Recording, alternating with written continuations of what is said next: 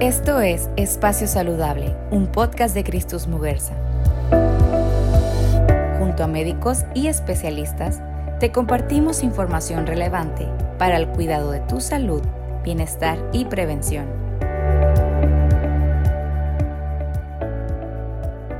Hola, ¿qué tal? Bienvenidos a un episodio más de Espacio Saludable, un podcast de Cristus Mugersa en donde resolvemos tus dudas de salud de la mano de nuestros especialistas.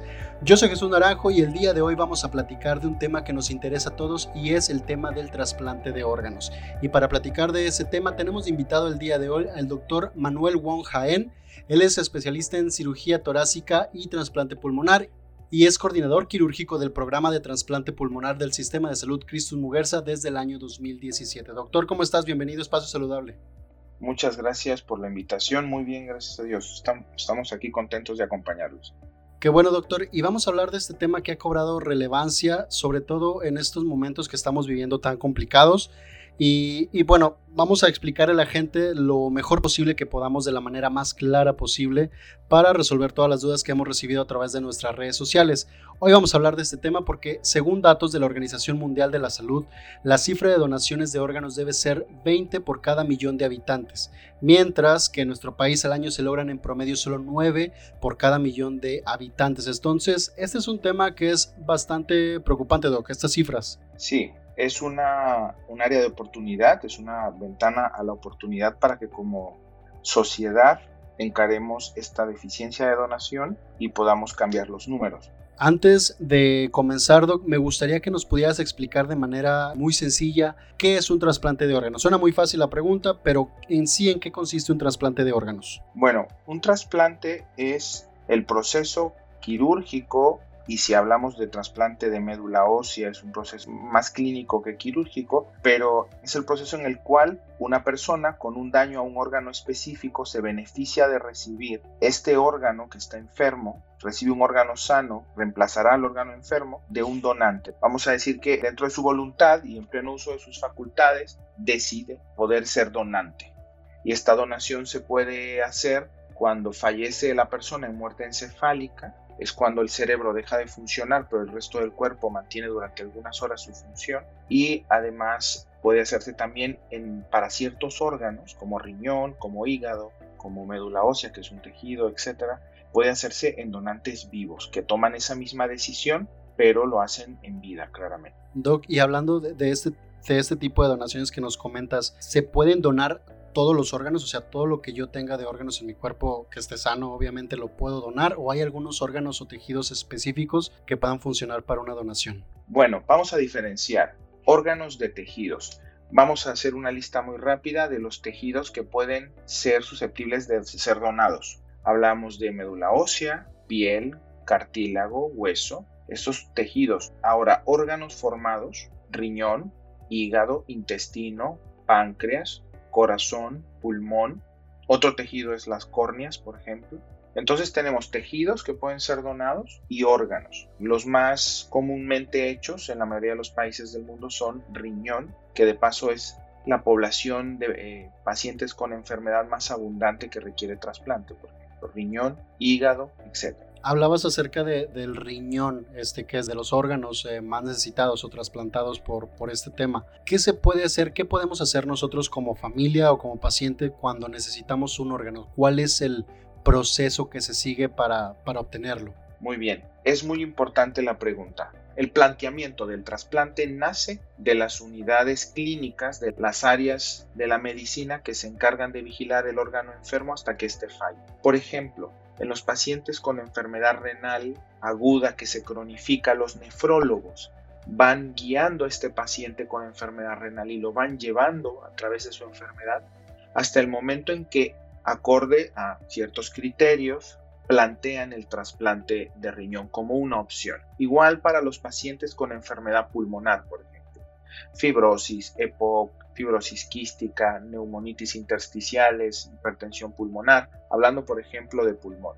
Van llevando al paciente con medicamentos, tratando de que tenga una calidad de vida aceptable y una buena función y, van siguiendo el deterioro progresivo de este órgano que está enfermo y entonces respecto también a el tipo de enfermedad y al estado clínico de esa unidad, en este caso de neumología, hablando del pulmón, es de donde sale la indicación de trasplante. De la misma manera sucede para corazón, de la clínica de falla cardíaca, llevada por, por cardiólogos especialistas en esta área, que también van llevando al paciente en el transcurso de su enfermedad hasta el momento en que está indicado el trasplante y así para todos los órganos. ¿Cualquiera de nosotros puede ser donador, ya sea en vida o después de que nos vayamos? Hay criterios para la donación de órganos, hay unos criterios generales y hay criterios específicos para cada órgano. Por ejemplo, como criterio general mencionaré solamente como dato es la ausencia en el donante de enfermedad oncológica o cáncer durante los últimos cinco años al menos. O sea, no puede donar si no tiene más de cinco años de estar libre de esta enfermedad. Eso es un criterio general. Otro criterio general para ser donante es, por ejemplo, ciertas enfermedades virales. Sin embargo, sin embargo, queremos mencionar que el concepto del el donante ideal ha ido cambiando en relación al tiempo por la carencia de órganos. Antes se era sumamente estricto, por ejemplo, para la donación de órganos. Tenían que ser pacientes muy sanos en condiciones prácticamente eh, perfectas. Ahora se ha ido estableciendo los criterios extendidos que llamamos o la actualización de criterios.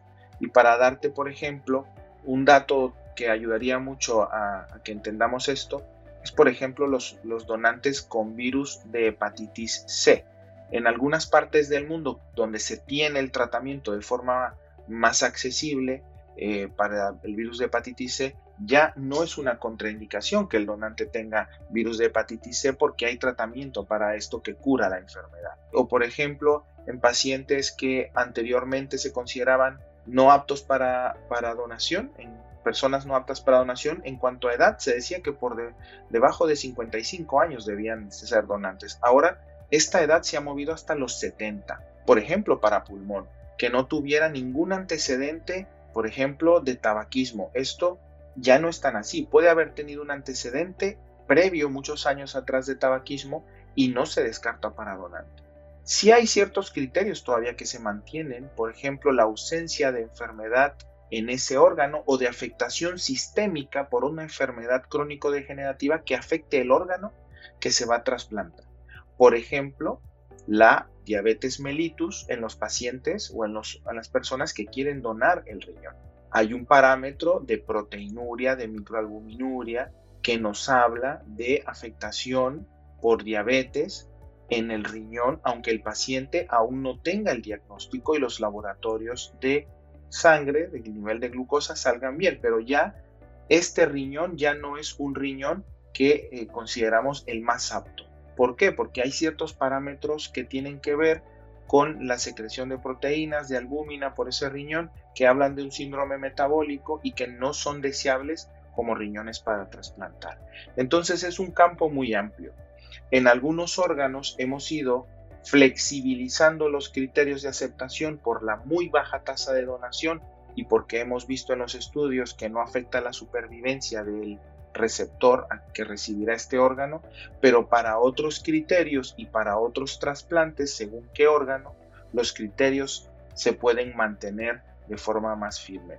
Pero la mayoría de la población que no tiene enfermedad oncológica, no, no tuvo un cáncer reciente y que tiene por debajo de 70 años, podría ser al menos donante de uno o dos órganos. Ok, estos trasplantes que mencionabas hace unos momentos de paciente vivo, ¿Cuáles son los tipos de trasplante que existen de, este tipo? Bueno, podemos hablar de tejidos. Para empezar, médula ósea, ¿no?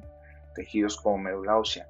Eh, en cuanto a órganos, el de hígado, un segmento hepático, lóbulo hepático, por ejemplo, el lóbulo izquierdo, se hace de donante vivo, en el cual se, se saca una parte que equivale casi a un tercio del hígado y se, y se trasplanta a un receptor y ese, ese lóbulo trasplantado aumenta su tamaño hasta pesar y medir casi lo, eh, las dimensiones de un hígado normal y el, y el donante que fue quien otorgó esta porción de su hígado también tiene un aumento de tamaño y se compensa y ambos quedan con hígados funcionantes. Otro ejemplo que es tal vez el más conocido es la donación de riñón. Tenemos dos riñones y si estos riñones son sanos, el donante puede otorgar un riñón en vida y esto es yo creo que el ejemplo más frecuente conocido por muchos. Yo creo que si platicamos que esto es algo sumamente importante, es de vital importancia como sociedad que platiquemos con nuestros hijos, amigos, nuestros conocidos respecto a, temas de trasplante y de donación, no solo para crear criterio, sino para que la información esté en boca de todos y sea de dominio público. Y si lo hacemos, nos daremos cuenta que al menos tenemos alguien que conoce a alguien que trasplantó o que donó un riñón y que se pudo trasplantar o que donó médula ósea. E, es algo que no es infrecuente, pero no tenemos los volúmenes necesarios para la gran demanda de pacientes que tenemos que requieren trasplante. Es un tema bastante importante eh, qué hacer eco en la sociedad para que pueda existir más. Existen muchos mitos alrededor del tema y ahorita vamos a llegar a, esos mitos, pero antes me gustaría preguntarte, Doc, ¿cuál es el proceso que se realiza para saber si una persona puede donarme alguno de estos riñones eh, o, el hígado, eh, como mencionabas? o en caso de que sea donación de un paciente que ya ha fallecido, ¿cuáles son, ¿cuáles son estos estudios que debo de realizarme?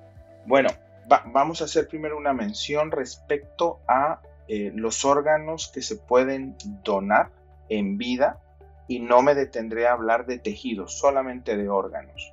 Eh, se puede donar pulmón, sí, en, vida, sí, sí se hace muy escasamente y son centros muy especializados, y se puede hacer hígado y riñón, y vamos a, vamos a decir que los, los estudios de laboratorio van un poco más allá que son los estudios del donante, van un poco más allá de estudios normales de sangre, que sí los incluyen claramente, hay que ver cómo está el metabolismo del cuerpo, cómo están los niveles de hemoglobina y la función de ese órgano en específico.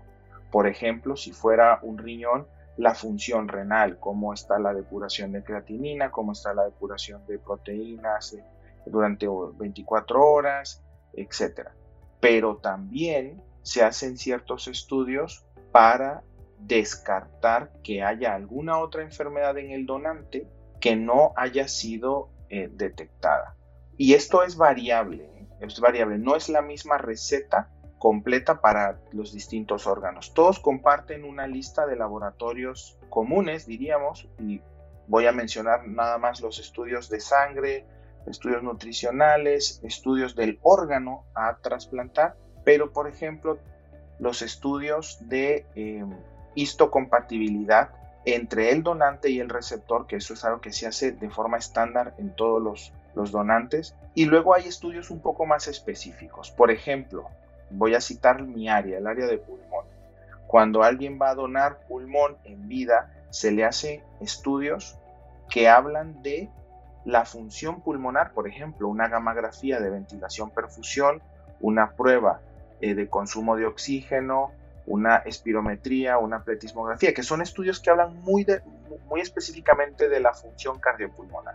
¿Por qué lo hacemos en un donante vivo? Porque necesitamos saber cuál es su función, si esa función permite donar un lóbulo pulmonar y con qué función quedará ese donante después de haber donado, por ejemplo, el 50% de uno de sus pulmones. Entonces ese es uno de los ejemplos. Son estudios vamos a decir, comunes para la mayoría de los órganos que hablan del estado del cuerpo y además del órgano, eh, ya de forma más específica, a trasplantar. Y además estudios de compatibilidad. Doctor, y hablando de, este tema eh, de la donación y de lo escasa que es en nuestro país, pues hemos escuchado mucho hablar de la famosa lista de espera. Eh, usualmente estas listas son bastante largas porque pues hay mucha gente necesitando un órgano y muy poca gente este, que, esté donando. ¿Qué, qué, cuál es el proceso que se sigue? ¿Cómo se elige quién es quien debería de recibir un órgano? Muy bien, esto es una excelente pregunta. Dependerá del criterio de la situación clínica del receptor. Por ejemplo, hay criterios de urgencia que están amparados por la ley y que hacen que el proceso de asignación sea distinto en los pacientes que requieren un órgano de forma urgente en relación a aquellos que están en la lista de espera. Pero voy a empezar hablando de la lista de espera. La lista de espera es, para fines prácticos, el registro bajo el Centro Nacional de Trasplante, que es el organismo rector de toda la actividad de trasplante y donación en México, y que vela por el buen hacer, la ética, la legalidad y también el buen hacer clínico. Vamos a, decir que en la, forma de hacer las cosas para todo el territorio nacional y que se apoya mucho en los centros estatales de trasplante. Entonces la lista de espera es este registro, este registro que está ante el Centro Nacional y que se inscribe o que se añaden a la lista mediante la presentación en los distintos comités de trasplantes de los distintos hospitales que tienen actividad de donación y trasplante. Entonces, resumiendo, la lista de espera es el registro nacional donde el Senatra es avisado de la situación clínica de un paciente que requiere trasplante y esto tiene unas maneras de hacerse esto se hace, por ejemplo, después de la evaluación que todos los receptores de trasplante deben pasar y se presenta luego en un comité de trasplante de la institución donde vaya a hacerse el procedimiento y donde llevará su seguimiento. Y después de presentarse en ese comité, esta información es depositada en el Centro Nacional de Trasplante, donde el Centro Nacional de Trasplante revisa que todo esté correcto y activa con un número de registro el paciente en la lista de espera. Y esta lista de espera es, es anónima. Esta lista de espera no, no vienen nombres y apellidos como tal. Hay un expediente que soporta esta, esta lista de espera, pero hay un código y este es el código que se le da al paciente que recibirá el órgano o que está ya incluido en la lista para darle pluralidad, para que sea totalmente anónimo y libre de sesgos y entonces, bueno, ya queda registrado bajo un código y ese es el código que ejemplifica o traduce la estancia de esta persona en la lista. Doctor, y esta lista que existe y obviamente pues va diciendo quién va primero y quién va después por, por lo que ya nos comentabas.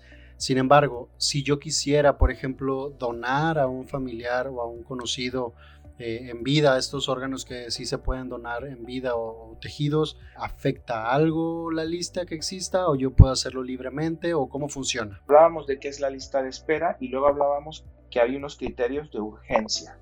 Esos criterios de urgencia alteran o, más, más bien, si lo tenemos que definir de, otra, de una forma más correcta, hacen que la vía para la asignación de órganos sea distinta.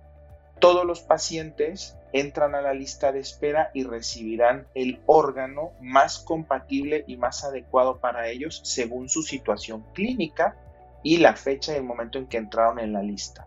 Recordemos que la decisión de asignación de cada órgano para cada receptor no reposa en el Centro Nacional de Trasplante, sino en los comités internos de cada institución que tiene actividad de donación y trasplante, los comités internos hospitalarios. Sin embargo, la ley establece para órganos como corazón e hígado el concepto de urgencia. Cuando un paciente, por ejemplo, hablando de corazón, tiene falla cardíaca y se conecta a un dispositivo que ayuda a mantenerlo vivo, como es la asistencia ventricular, este paciente entra en criterio de urgencia.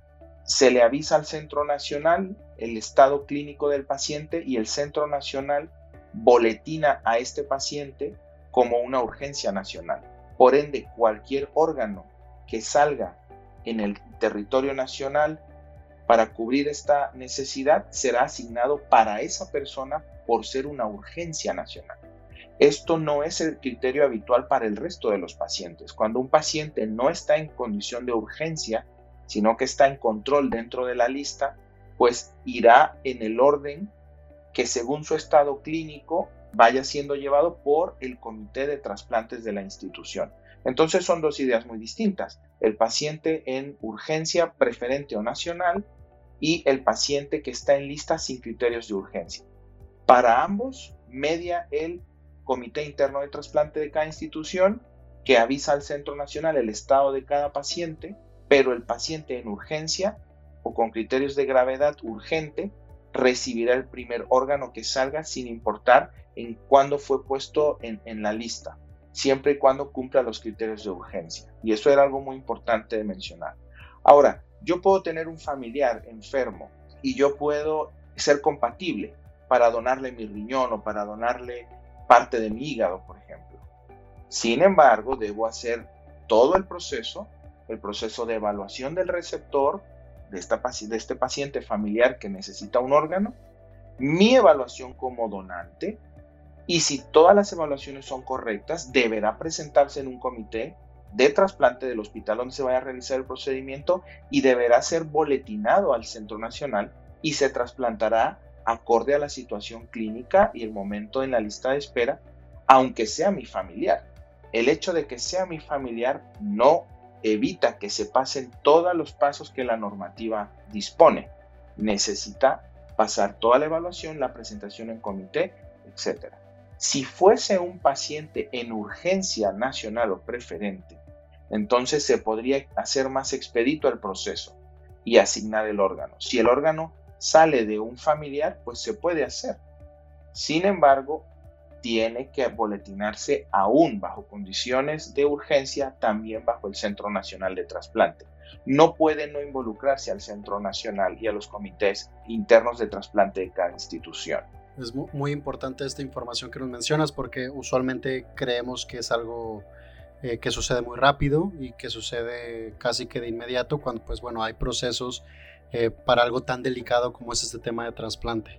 Puede suceder de forma más rápida, pero no es algo automático y no es algo autónomo. Está vinculado, el hospital no puede decirte trasplanto porque yo quiero.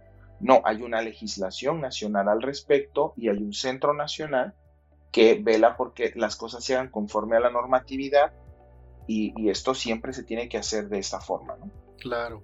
Y ahora, doctor, hablando de las personas, eh, ahorita vamos a hablar de las personas que reciben estos órganos, pero de las personas que en vida pueden donar, ¿cuáles son las implicaciones que tiene en su vida donar? Por ejemplo, hablabas hace unos momentos de, del hígado, del riñón. Eh, ¿Cuáles son las implicaciones o que va a tener en su vida? ¿Cómo va a afectar su calidad de vida? Idealmente, no debería afectar la calidad de vida de forma importante los donantes en vida, por ejemplo, una persona que, ah, dona médula ósea, no debería tener condiciones clínicas posteriores a esta donación que hagan que su, que su calidad de vida sea distinta o esté deteriorada respecto a previo a la donación. Igual, de igual manera, un donante de riñón, la función renal debe ser suficiente, la residual con este único riñón, para que esta persona tenga una calidad de vida aceptable, muy buena y, totalmente comparable a previo a la donación, incluyendo, por ejemplo, la donación pulmonar, porque en pulmón no se dona todo un pulmón, se dona la mitad de un pulmón. Y, esto, y el, por eso se hacen los estudios a los donantes para que tengamos certeza de que después de la donación de, esta, de esta porción del órgano no tengamos deterioro en la calidad de vida, porque si no tendríamos otros dos pacientes. Lo que sí hay que mencionar es que al menos por un tiempo el donante de órgano como hígado, como riñón, como pulmón, deberá seguir vigilancia clínica por un tiempo. El paciente que dona un riñón queda como un paciente monorreno, con un solo riñón, pues ha donado el otro, y deberá estar teniendo ciertos cuidados.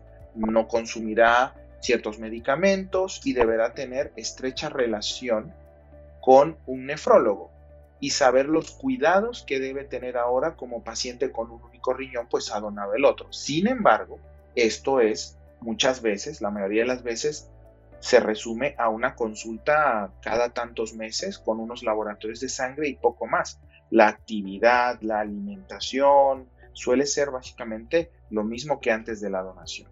Y la idea es que después de la donación en vida, no debe quedar el, donante con un deterioro de su calidad de vida. Podrá tener alguna vigilancia muy puntual, algún momento de revisión clínica al año para asegurarnos que todo vaya bien. En la medida de los años van pasando, pero esto no equivale a un cambio en la calidad de vida, o al menos no un cambio que impacte la calidad de vida. Es importante saberlo, porque de repente pues existen muchos miedos ¿no? y mitos alrededor de, de cómo me puede afectar si yo eh, quiero donar a algún familiar eh, algo que pueda donar en vida y pues bueno es bueno saber que, que la calidad de vida pues no, no se ve impactada de, de, manera negativa y obviamente hay que tener cuidados como cualquier otro cuidado después de un procedimiento de este tipo. Y precisamente ahí me gustaría hablar acerca de las personas que reciben un órgano o un tejido. ¿Cuál es el proceso que siguen después de su trasplante? ¿Cómo es el seguimiento que se da? ¿Cuándo, digamos, podríamos decir, si es válido decirlo, que se da de alta a un paciente después de haber recibido un órgano? No, no, suele, no suelen darse de alta, mira. El paciente que recibe un órgano requerirá medicamento para que ese órgano y el paciente puedan tener una vida eh, adecuada, con calidad, de por vida. Toda la vida después de, de, recibir un órgano, el paciente que lo ha recibido deberá tomar lo que llaman inmunosupresores. Estos medicamentos tienen como fin evitar el rechazo del órgano y se toman de por vida. Claro que la dosis, a medida van pasando los años, puede irse modificando hasta llegar a ser dosis mucho, mucho menores respecto a las dosis iniciales, pero deberá tomar medicamento toda la vida. La otra cosa es que deberá hacer seguimiento también toda la vida de él y de su nuevo órgano. Este seguimiento inicialmente puede ser bastante continuo, intenso, y luego va siendo más ocasional.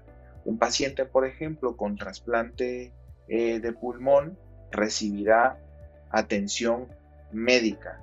Al salir del hospital, pudiendo ser los primeros tres meses cada semana, cada 15 días de revisión, pero después de un año puede llegar a ser cada seis meses. Y después de los tres o cuatro años podría llegar a ser inclusive una vez al año. Entonces siempre será paciente pero la intensidad del seguimiento médico y las dosis de medicamentos o la cantidad inclusive de medicamentos que tomará también variarán, podrán llegar a ser menores luego con el tiempo, pero tal tanto como decir será dado de alta y, y o no necesitará cuidado médico y o no tomará medicamento es algo que no, que no es real. Siempre necesitará algo de medicamentos de uso crónico y siempre necesitará estar vinculado a un médico del área de trasplante del órgano que recibió. Entonces es un compromiso de vida para seguirse obviamente cuidando y pues obviamente que esté en perfecto estado de salud después del trasplante. Ahora viendo si yo quiero convertirme en donador de órganos una vez que fallezca, ¿qué debo hacer? Esta es una pregunta sumamente importante, súper, súper importante. Lo primero, debemos hablarlo con nuestra familia estando en vida. Es algo que no platicamos. No estamos habituados a hablar de la donación como hablamos de, de tal vez el ámbito político del país o el ámbito económico o del deporte. Eh, eh, el tema del trasplante muchas veces es un tabú. Los ciudadanos tienen sentimientos encontrados al respecto. Piensan que es como si la persona quisiera ya no vivir o tienen dudas e incertidumbre respecto al proceso de la donación, tienen dudas eh, que tienen que ver con la veracidad y, la, y, el cómo es llevada la información durante la, la donación, está lleno de tabús. Entonces es muy importante que lo platiquemos y que nos informemos en cada centro de salud, en cada hospital donde llevamos el, nuestro control, sin importar cuál institución sea, sea privada o sea pública hay información respecto al trasplante. Podemos empezar preguntando información al respecto. Con, muchísimo gusto será brindada esta información, no me cabe duda de ello. La siguiente cosa es tomar la decisión de hablarlo con la familia y expresar el deseo. Después de aclarar las dudas, yo qué deseo hacer. Ya me informé, sé cuál es el marco legal, sé cómo es el proceso o al menos tengo noción ya de una fuente oficial de cómo es el proceso y entonces decidirse a tomar la decisión, decidirse a, dar el paso y, decir, yo quiero ser un donador.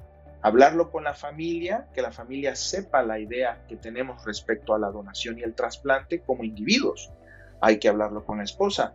De pronto tenemos eh, situaciones en el ámbito del trasplante donde la identificación de o la, licencia de conducir de eh, la persona dice que es un donador, pero el familiar tiene dudas porque jamás habló con su esposa o jamás habló con su hermano o con su hermana respecto al trasplante. Entonces, en una sobremesa, eh, en un viaje, platicando en el parque, hablar después de haberse informado. Y el tercer paso es tomar esta decisión y que sea patente y palpable en un documento vinculante, que vincule esta decisión.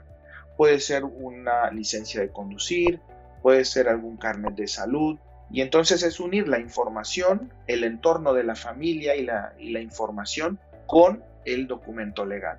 Entonces, cuando queremos llegar a ser donantes en algún momento, que esa es una decisión que se toma generalmente en vida, lo que tenemos que hacer es informarnos, hablarlo y decidir. Hay otros aspectos en los que, otras circunstancias en las que la donación no, se, no, es, no es, vamos a decir, tan organizada, eh, porque la persona no lo habló o porque nunca lo puso en el carnet de conducir.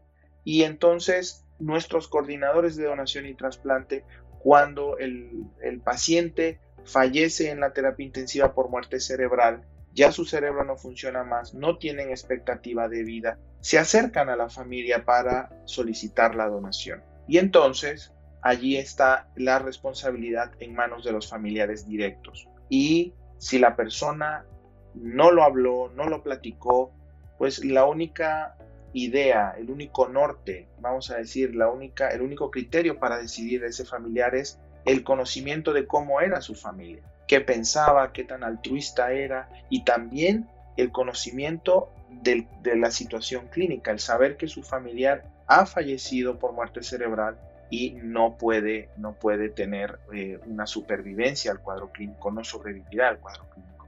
Entonces son distintos factores saber que si no lo hablamos, entonces esa responsabilidad terminará siendo, si en algún momento tenemos eh, una situación en la que hay una muerte cerebral de un familiar, esa decisión terminará reposando en manos de la familia y no de nosotros.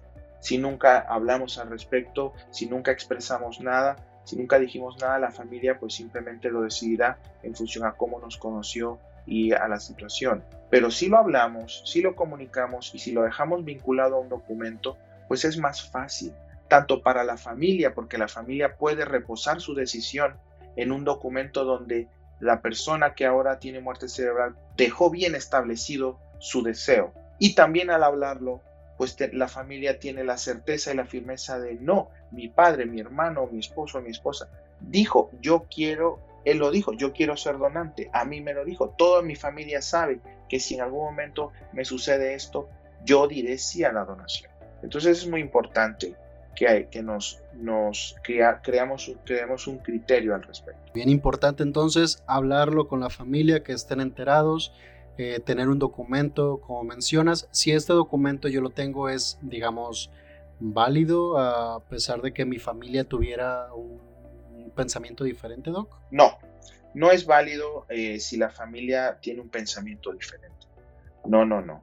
La familia, es más, el documento no supedita el consenso familiar. El consenso de la familia eh, y de los representantes legales, por ejemplo. Los coordinadores de donación, los coordinadores de trasplante y el Centro Nacional y los criterios en materia de donación establecen muy claro que el entorno ideal para la donación y el entorno efectivo y eficiente es cuando no hay dudas al respecto, cuando hay algún familiar del entorno del paciente que ahora es un eh, posible donante, en el que hay dudas, preferimos no forzar la donación o aunque el documento diga que es donante, si la familia no desea la donación, preferimos no eh, forzar la donación.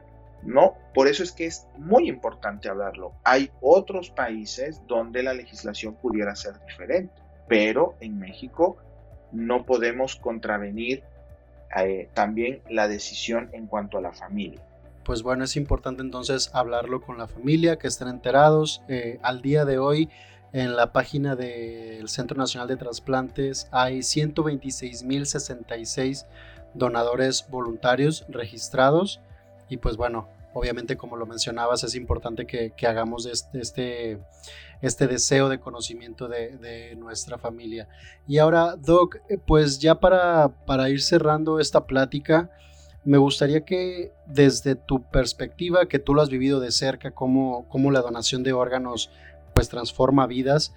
¿Qué le dirías a la gente que, está dudosa de, por ejemplo, que sus familiares que, ya fallecieron puedan donar sus órganos o a esa gente que a lo mejor voluntariamente puede hacerlo? ¿Qué, ¿Qué les dirías a ellos? Yo creo, primero, es mi opinión, que aquellos que deciden decir sí a la vida en un momento tan difícil como lo puede ser el fallecimiento de un ser querido, demuestran la nobleza del ser humano y además el valor que se tiene por decirle sí a la vida, por encima del dolor o por, por encima de los pensamientos propios.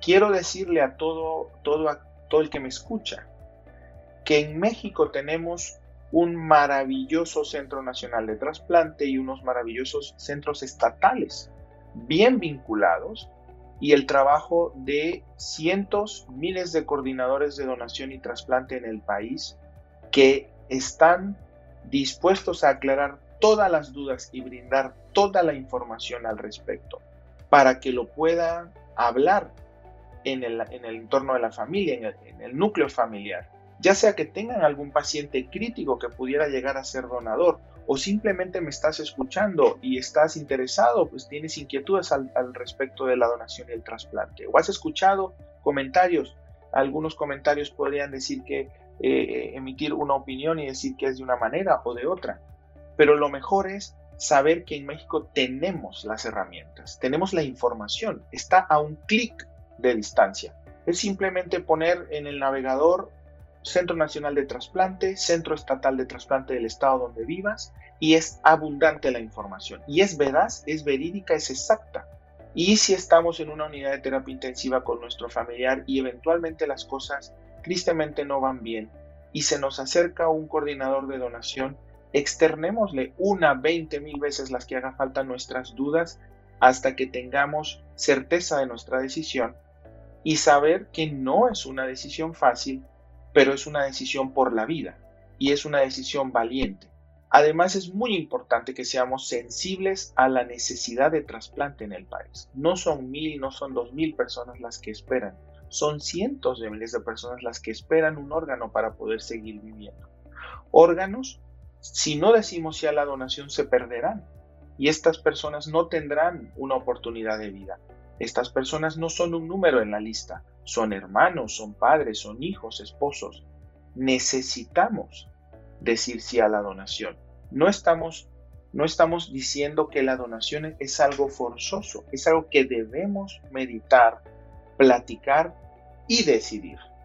Pero si no lo hablamos, si no creamos un criterio, si no compartimos las ideas entre nosotros mismos, no podremos tener un criterio, una decisión eficiente en ese momento tan difícil. Lo más importante de la donación es hablar de ella, porque si lo hablamos podemos decidir, pero es muy difícil hacerlo al revés, decidir sin tener información. Muy importante este mensaje y muchas gracias doctor por prestarnos un poco de tu tiempo para hablar y resolver estas dudas acerca del trasplante de órganos. ¿Algún otro comentario extra que nos quisieras dejar? ¿Alguna recomendación para toda la gente que nos escucha?